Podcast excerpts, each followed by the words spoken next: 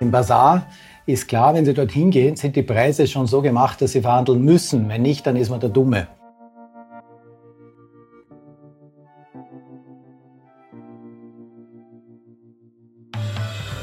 Egal ob auf Urlaubsreise oder bei einem Geschäftstermin, am Passata heißt es jedenfalls verhandeln und damit hallo zu einer neuen Folge von Austria ist überall zum Export-Podcast der Außenwirtschaft Austria. Mein Name ist Christoph Hahn und ich freue mich, dass wir heute gemeinsam in die Türkei reisen, nach Istanbul und in der schönen Stadt am Bosporus. Dort lebt und arbeitet ja der WKÖ-Wirtschaftsdelegierte und Exportexperte Georg Karabacek. Georg ist aber sogar auch in der Türkei aufgewachsen, also er kann sehr gut auch die Türkei von damals mit der Türkei von heute vergleichen und wird darüber auch berichten, wo sich das Land jetzt eigentlich zwischen Tradition und Moderne befindet, ähm, wie es im Geschäftsalltag zugeht, wie schaut es am Verhandlungstisch aus oder auch am Bazar und auch ein bisschen von der Türkei berichten, die so zwischen zwei Welten liegt. Das alles, das werden wir heute von ihm erfahren und unseren Reiseführer, den begrüße ich jetzt. Hallo nach Istanbul, Georg. Hallo, grüß dich, Christoph. Und bevor wir gleich losstarten, Georg, habe ich noch einen kurzen Blick hinter die Fahne von der Türkei geworfen.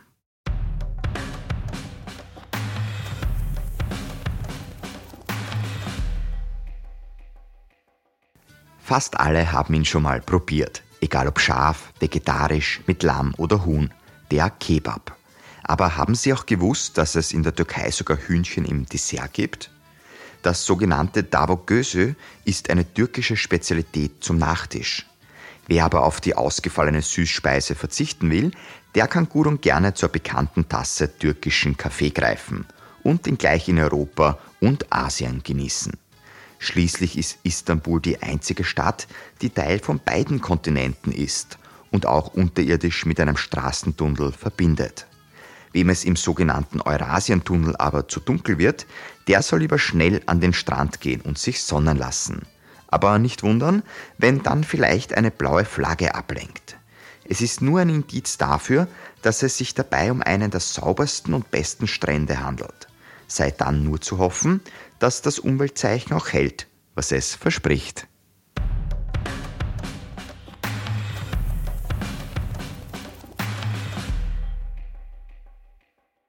Lieber Georg, du bist jetzt schon über sechs Jahre als Wirtschaftsdelegierter in der Türkei tätig. Aber nicht nur das, du hast ja ein ganz besonderes Verhältnis zur Türkei und das hat bei dir schon ja, als Kind angefangen. Stimmt, wenn man genau ist, sogar als Baby. Also mein Vater war ja Deutschlehrer in Österreich und hat sich dann fürs Ausland interessiert und sich bei einigen Auslandsschulen wie in Afghanistan, in Guatemala beworben und wurde dann in Istanbul im St. Georgs Kolleg als Deutschlehrer aufgenommen einen Zweijahresvertrag hatte er und ist mit der ganzen Familie in die Türkei gezogen. Ja, aus den zwei Jahren sind dann 30 Jahre geworden und so bin ich mit meinen Brüdern dann dort aufgewachsen und auch in die österreichische Schule gegangen, in Istanbul. Wenn du die Türkei von damals mit der Türkei von heute vergleichst, also was du damals so erlebt hast im Alltag und was du jetzt als Wirtschaftsdelegierter erlebst, welche Entwicklungen hat die Türkei denn eigentlich ähm, gemacht? Oder was hat dich vielleicht auch überrascht, dass sich dorthin entwickelt hat? Ja, also es ist wirklich gewaltige Entwicklungen. Ich war ja viele, fast Jahrzehnte nicht in der Türkei gewesen, nach meiner Matura dort. Und in meiner Kindheit kann ich mich erinnern, das war Wien nicht viel größer, äh, Istanbul nicht viel größer als Wien. Und damals ist man noch mit der Fähre über den Bosporus gefahren und Anatolien war teilweise in den Dörfern also wirklich bitterarm. Es gab auch noch wenig Industrie. Auch die Touristenorte an der Südküste waren schon nur noch schwer mit Auto erreichbar. Also es war wirklich ein ganz anderes Land. Und wie ich jetzt zurückgekommen bin, habe ich gestaunt. Die Entwicklung eigentlich sehr positiv. Es ist eine breite Industriebasis da, die Infrastruktur ist sehr, sehr gut ausgebaut. Sie haben ganz moderne Autobahnen und Straßen, Flughäfen. Es gibt schon drei Brücken über den Bosporus und einen Tunnel und einen Eisenbahntunnel. Also es hat sich gewaltig entwickelt und das muss ich schon sagen, hat mich verblüfft. Natürlich hat so eine große Stadt auch Nachteile wie im Verkehr und so. Aber alles in allem ist Istanbul sicher sauberer geworden. Vieles wurde renoviert. Also eine positive Entwicklung, muss ich sagen. Und man blickt natürlich auch wahrscheinlich positiv in die Zukunft, dass die Entwicklung so weitergeht. Das wollen wir hoffen.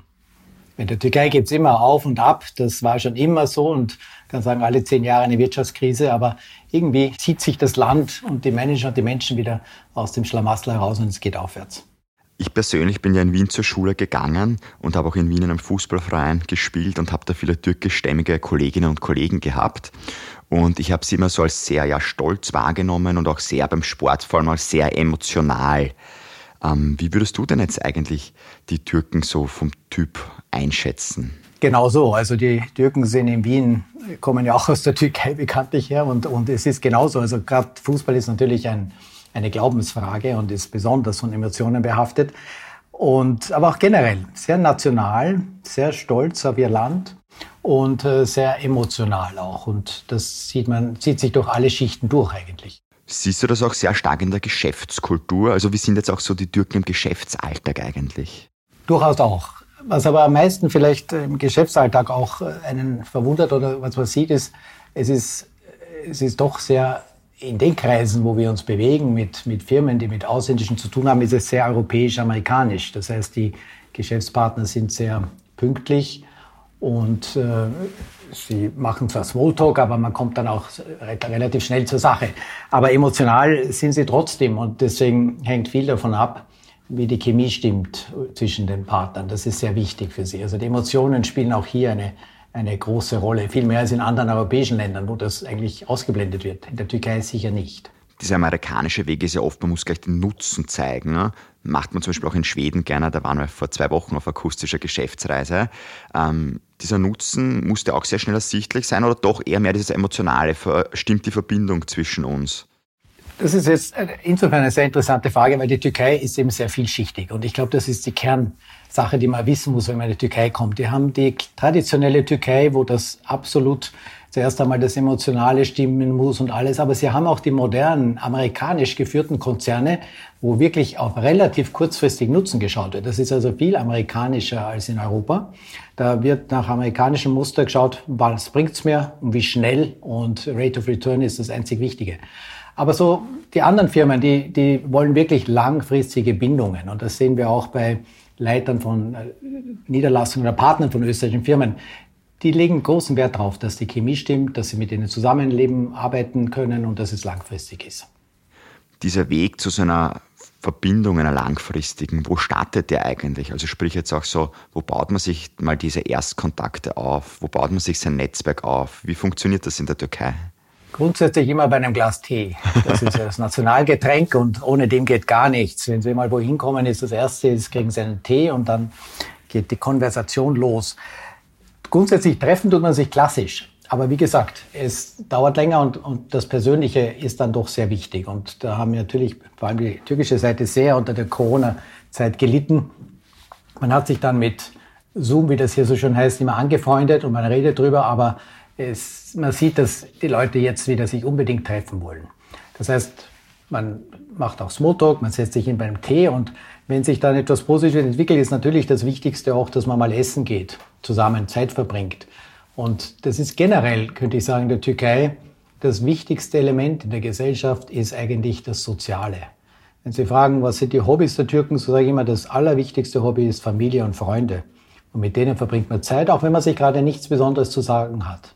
Und das gilt aber auch für Geschäftsleute. Und wenn österreichische Firmen glauben, es genügt einmal im Jahr vorbeizuschauen, dann ist genau das Problem, auch wenn man sich nichts Wichtiges zu sagen hat, soll man vorbeischauen, soll Kontakt halten. Und ich weiß, die türkischen Partner wissen das sehr zu schätzen, wenn der einfach mal Hallo sagt und anruft und, oder vielleicht sogar einen Tee trinkt mit ihm.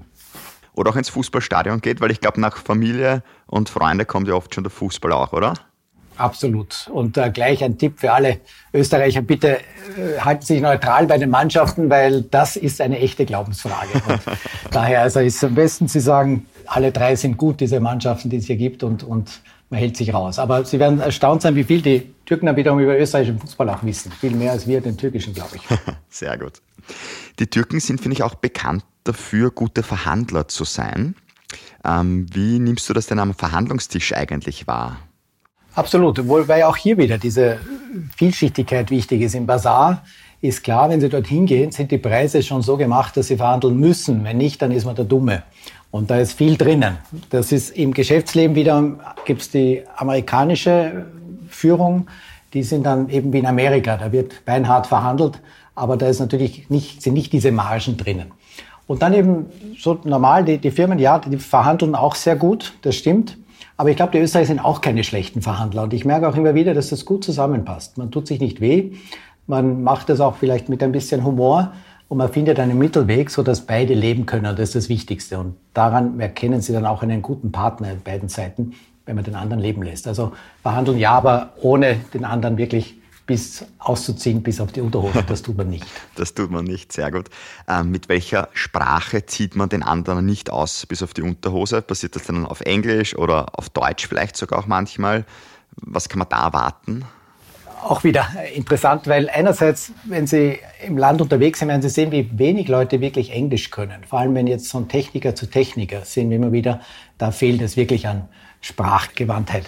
Andererseits wieder die Firmen, mit denen wir zu tun haben, da werden Sie sehen, sind ja drei deutschsprachige Schulen, die österreichische und zwei deutsche Schulen und natürlich sehr viele Rückkehrer aus Deutschland und Österreich, die hier sind. Das heißt, da ist durchaus mehr Deutsch als in anderen Ländern vorhanden und natürlich Englisch dann auch als, als Managementsprache. Also äh, auf der Ebene wird es kaum äh, irgendwie Probleme geben zu kommunizieren, aber wie gesagt, ältere Leute, Techniker oder auch in der Bürokratie, in den Beamten, brauchen sie einen Dolmetscher sehr oft. Das ist wichtig.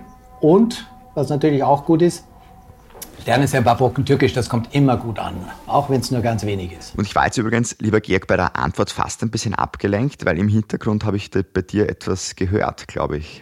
Ganz leicht. Richtig, richtig. Gleich neben unserem Büro ist eine Moschee und es war Zeit jetzt wieder der, das Mittagsgebet wurde jetzt äh, mit dem Muezzin einge, eingerufen und das hört man manchmal durch. Bitte, also wir sind quasi live dabei. Jawohl. Ein Punkt, wo jedes Land ja auch große Unterschiede hat, jetzt nicht nur bei Mursin, ist natürlich auch, wenn es um den Kleidungsstil geht und auch um die Hierarchie im Business-Alltag. Und jetzt gibt es natürlich Länder, die haben sehr wenig Hierarchie, wie zum Beispiel auch Schweden, sehr konsensgetrieben und andere Länder, die wieder sehr, sehr viel Hierarchie drinnen haben. Ähm, wie viel Hierarchie steckt im türkischen Geschäftsleben drinnen? Noch immer sehr viel. Auch in der modernen Türkei ist immer noch sehr viel Hierarchie drinnen. Das sehen Sie in Firmen, im Management und natürlich auch in Verhandlungen mit Geschäftspartnern. Das fällt uns nicht so auf, beziehungsweise müssen wir uns darauf einstellen. Es ist nicht egal, wie sie auftreten. Und die Kleidung, ja, die ist auch sehr förmlich noch mit Anzug, Krawatte meistens. Außer sie treffen ihre Geschäftspartner in der heimlichen Sommer- Hauptstadt Sommerwirtschaftsmetropole in Bodrum, dann dürfen Sie auch in Shorts kommen. Und wenn Sie sie besser kennen, nein. Aber es ist sehr, sehr förmlich noch. Und das Hierarchische ist jetzt ganz wichtig. Sie merken, dass das wichtig ist, dass die gleiche Ebene miteinander verhandelt, sich trifft. Und auch in den türkischen Firmen werden Sie sehen, dass sie sehr hierarchisch Entscheidungen treffen. Und bei Verhandlungen darf man sich da ja nicht täuschen lassen. Wenn ein Ja und Klar kommt, dann muss man schauen, von welcher Ebene kommt das. Und darf man nicht locker lassen bis hinauf. Wir sehen das aber auch innerhalb der Firmen in der Türkei sind Mitarbeiter meist noch per Sie und halten Hierarchien sehr stark ein. Das kommt uns etwas seltsam vor. Das kann man aber, das, das muss man wissen und das ist so üblich. Also da reden auch zu mir, bei mir im Büro zum Beispiel, wie mit meinen Mitarbeitern, mit, sind wir alle per Du. Sobald türkische Geschäftspartner dabei sind und sie türkisch reden, wird nur noch mit Sie und, und, und ganz förmlich gesprochen, weil es undenkbar ist, dass man mit einem Chef per Du ist. Ja, also das ist hier viel, viel hierarchischer, muss man wissen. Wenn man eingeladen ist bei einer Behörde oder so, wird man sehen, dass eben der Chef sitzt natürlich vorne alleine, oft auf einem großen Schreibtisch und die Besucher sitzen dann vor ihm etwas tiefer und niedriger. Nicht, dass klar ist, auch schon in der ersten Begegnung, hier gibt es eine Hierarchie und die ist einzuhalten. Also da muss man feinfühlig sein. Das ist sehr wichtig und darf man sich nicht irritieren lassen, auch wenn es bei uns nicht mehr üblich ist für gute Geschäfte sollte man das respektieren. Jetzt ist die Türkei auch ein sehr beliebtes Urlaubsziel, wo wir dann wahrscheinlich ohne Krawatte hinreisen und vielleicht eher mit dem Shirt ähm, herumreisen.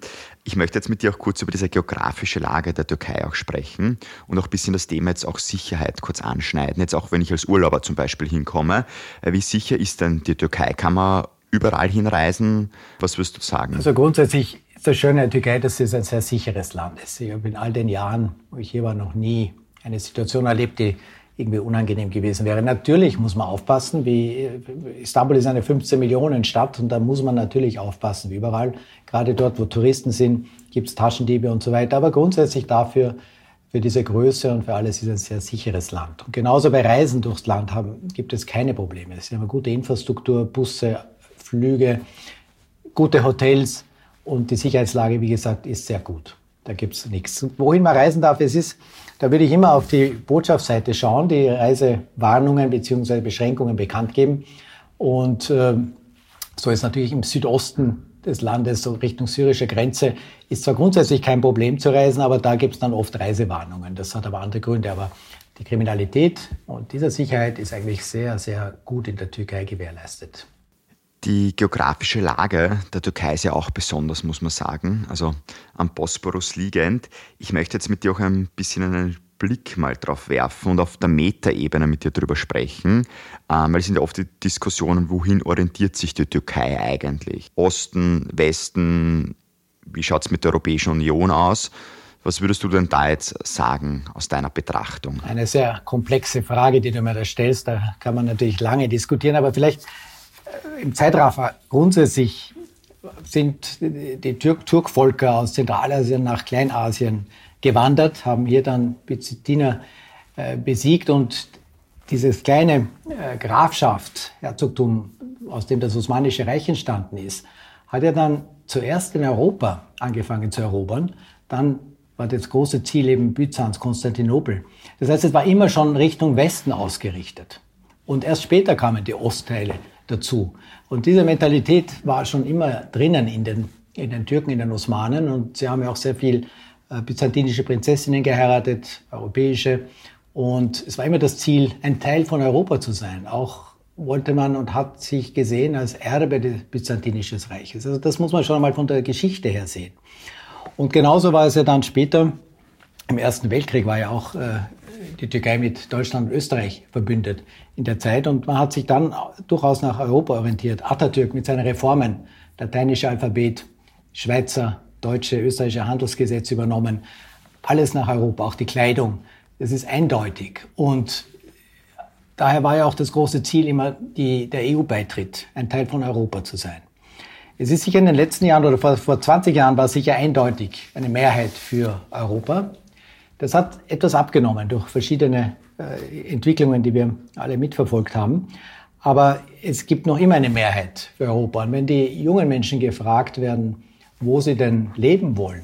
So ist eine Mehrheit ist Europa oder ein westliches Land. Das hat sich nicht geändert. Und daher ist, wenn man jetzt die geografische Lage sieht, die Türkei ist tatsächlich zwischen den Welten, ist zwischen Ost und West. Aber mehr im Westen als im Osten. Und wenn wir das auch betrachten von uns, zum Beispiel in der Wirtschaftskammer war die Türkei schon in Südeuropa, in Südosteuropa und jetzt sind wir bei GUS und, und Nahen Osten. Die Türkei gehört nirgends voll hin. Sie ist eben eigenständig. Es ist eine eigene, eigene Region, eigenes Land, das sich hier versucht zu positionieren, aber Ausrichtung doch Europa, würde ich sagen. Ja, danke jetzt auch für die spannenden Geschichtseinblicke, kann man da gleich sagen. Auch ein bisschen ja, Geschichtsunterricht auch dabei gewesen. Lieber Georg, wenn wir jetzt von der Lage weiter zum Markt schauen, was ist denn noch charakteristisch für den türkischen Markt? Was für Einflüsse spürt man denn da dann auch wieder? Die Türkei hat sich ja sehr stark entwickelt und industrialisiert. Es ist einer der industrialisiertesten Länder, ähnlich wie Österreich und Deutschland noch. Und das, die Basis ist ja sehr gut. Und auch hier ist die Ausrichtung einerseits Europa. Auch die Importe von Maschinen, Anlagen kommt sehr viel aus Europa. Exportmäßig geht es natürlich auch in den Osten sehr stark, weil die Türkei hier natürlich Vorteile hat und Stärken genießt. Aber wir sehen eben, dass die, die Entwicklung, die, die starken Wirtschaftsbeziehungen sind mit Europa. Die EU ist der wichtigste Handelspartner bei Weitem. Und die Investitionen in die türkische Industrie kamen immer zu 75 Prozent aus der EU. Und die europäischen Unternehmen, Industriebetriebe haben in der Türkei viele Produktionsstätten. Also es ist eine ziemlich eindeutige Ausrichtung, die sich auch nicht so schnell ändern wird.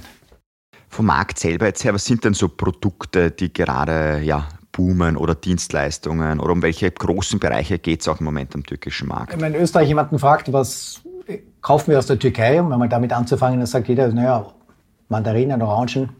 Und dann als zweites kommt vielleicht Textilien, Bekleidung, was auch stimmt. Aber eine der wichtigsten Exportprodukte aus der Türkei sind eigentlich Automobile, Lastwagen, Busse und dann zum Beispiel Weißware kommt immer mehr auch aus der Türkei. Also Produkte, an die wir nicht gleich denken. Und das ist auch diese Industrialisierung hier. und auch Verschiebung von Produktionsstandorten. Für die österreichischen Firmen ist die Türkei ein sehr interessanter Markt, weil eben die, vor allem die Exportindustrie der Türkei unabhängig von allen Abwertungen und Wirtschaftsproblemen sehr viel importiert, um ihre eigene Produktion aufzurüsten. Und auch Halbfertigwaren, so wie Stahl für die Automobilindustrie oder, oder Textilien für die Bekleidungsindustrie, kommen aus Österreich in die Türkei. Und auf der anderen Seite sehen wir auch im Dienstleistungsbereich auch ganz klar, dass die Tourismusindustrie der Türkei auch für Österreich wichtig ist, insofern, dass österreichische Touristen in die Türkei fahren und hier die Bilanz verschönern und verbessern. Sonst Bereiche wie Nachhaltigkeit, Digitalisierung, die in vielen Ländern jetzt im Moment so am Vormarsch sind. Also wir haben die fast in jedem Podcast auch drinnen. Auch in der Türkei Thema, würdest du sagen? Natürlich. Wir sehen, die Nachhaltigkeit ist jetzt nicht zuletzt seit dem Abkommen von Paris und Glasgow und natürlich auch dem Ukraine-Krieg ein großes Thema. Und das heißt, man sucht sich Alternativen für die Energie und man möchte mehr Energie sparen. Also das kommt auf jeden Fall und da sehe ich gute Chancen für uns, weil die Türkei ist einige Jahre hinter Europa, kann man ruhig so sagen. Und, und das heißt, wir können hier wirklich noch voll mitfahren. Was wir aber hier auch sehen, und das ist vielleicht anders, ist diese Lieferketten-Diskussion, die wir angefangen haben vor ein paar Jahren, sehen wir, dass es hier schon stattfindet. Immer mehr österreichische Unternehmen kaufen nicht nur Textilien und Bekleidung, das tun sie schon lange, sondern wir sehen eindeutig mehr Anfragen Richtung Metallbau, Aluminium, einfache Maschinen. Es gibt auch Firmen, die ihre Produktion hier ausbauen, schon in die Richtung. Also das kommt ganz sicher auf uns zu. Und was wir auch sehen, ist eine mehr verstärkte Drittlandkooperation für österreichische Unternehmen. Als Beispiel natürlich Bauindustrie. Die türkischen Baufirmen sind weltweit nach den Chinesen die zweiten. Und da können wir gut zuliefern. Noch dazu gibt es ein Abkommen zwischen der österreichischen Kontrollbank und der türkischen Eximbank. Das heißt, bei Projekten zum Beispiel in Afrika, in Zentralasien, jetzt leider nicht in Russland, Ukraine, das auch wichtige Märkte sind, können da gute Zusammenarbeiten und Kooperationen entstehen. Und das ist auch ein Bereich, der sicher zunehmen wird, weil sich hier zwei Vorteile verbinden. Du hast jetzt gerade das Thema Kooperationen angesprochen.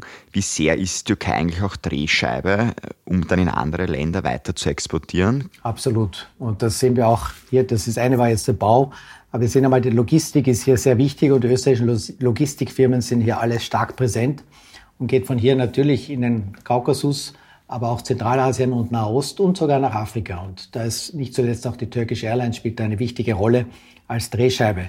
Und immer mehr Firmen werden auch hier ihre Produktionsstandorte weiter ausbauen, um in die Märkte vorzudringen. Und das sehen wir eben hier. Die Türkei hat eigentlich derzeit recht gute Voraussetzungen, um von diesen ganzen Entwicklungen und Verschiebungen zu profitieren. Und wer da jetzt noch mehr wissen möchte, wohin sich der Markt entwickelt, wo es wirklich auch Nischen gibt, den kann man auch den neuen Videokanal der Außenwirtschaft Austria ans Herz legen. Lookout mit AOT geschrieben. Da bist du ja auch in Videos zu sehen, Georg, wenn du vom Markt berichtest. Jawohl. Wann geht es für dich eigentlich wieder mal nach Österreich zurück? Wir haben am 26. April in Salzburg und am 27. April in Wien Türkei-Foren, wo jeder willkommen ist. Da werden wir versuchen, ein bisschen das Ganze zu präsentieren und zu zeigen, was sich so tut. Und vor allem können wir dann auch gemeinsam noch Gespräche führen, Einzelgespräche führen. Und dann zum Exporttag natürlich im Juni hoffe ich auch, dass es viele gute Gespräche gibt. Und dann ist leider meine Zeit in der Türkei langsam am Ende. Sieben Jahre sind ja bei uns die, die, die magischen äh, die magische Zahl und im Sommer geht es dann zurück nach Wien. Und wohin es dann weitergeht, weißt du wahrscheinlich noch nicht. Aber dich treibt sicher wieder in die weite Welt hinaus. Nämlich das werden wir sehen, wie es weitergeht. Aber in Istanbul, in der Türkei, geht es weiter mit einem super Team, das hier ist. Und die warten schon auf weitere Anfragen von österreichischen Unternehmen. Wunderbar. Dann wünsche ich dir, lieber Georg, noch alles Gute für deine restliche Zeit in der Türkei und vor allem auch vielen herzlichen Dank für die spannenden Einblicke in den Markt. Danke dir, lieber Christoph. Ein schönes Gespräch. Dankeschön. Ja, unsere Reise an den Bosporus ist nun zu Ende, aber eine Kleinigkeit, die hätte ich noch. Ich habe jetzt nämlich eine Adresse, eine Mailadresse eingerichtet, podcast.wko.at und da würde ich mich sehr freuen, wenn du mir vielleicht Feedback schicken könntest zu einer vergangenen Folge oder vielleicht einfach eine Frage hättest zu einer Folge, die dann in der Zukunft sein wird. In zwei Wochen zum Beispiel, da geht es nach Serbien, nach Belgrad. Vielleicht möchtest du ja da irgendwas ganz Besonderes wissen. Ich werde die Frage natürlich dann sehr gerne den Wirtschaftsdelegierten stellen. Bis dahin, bitte gesund bleiben und optimistisch. Ich freue mich, wenn wir uns wieder hören. Mein Name ist Christoph Hahn. Bis zur nächsten Folge und nicht vergessen, Austria ist überall.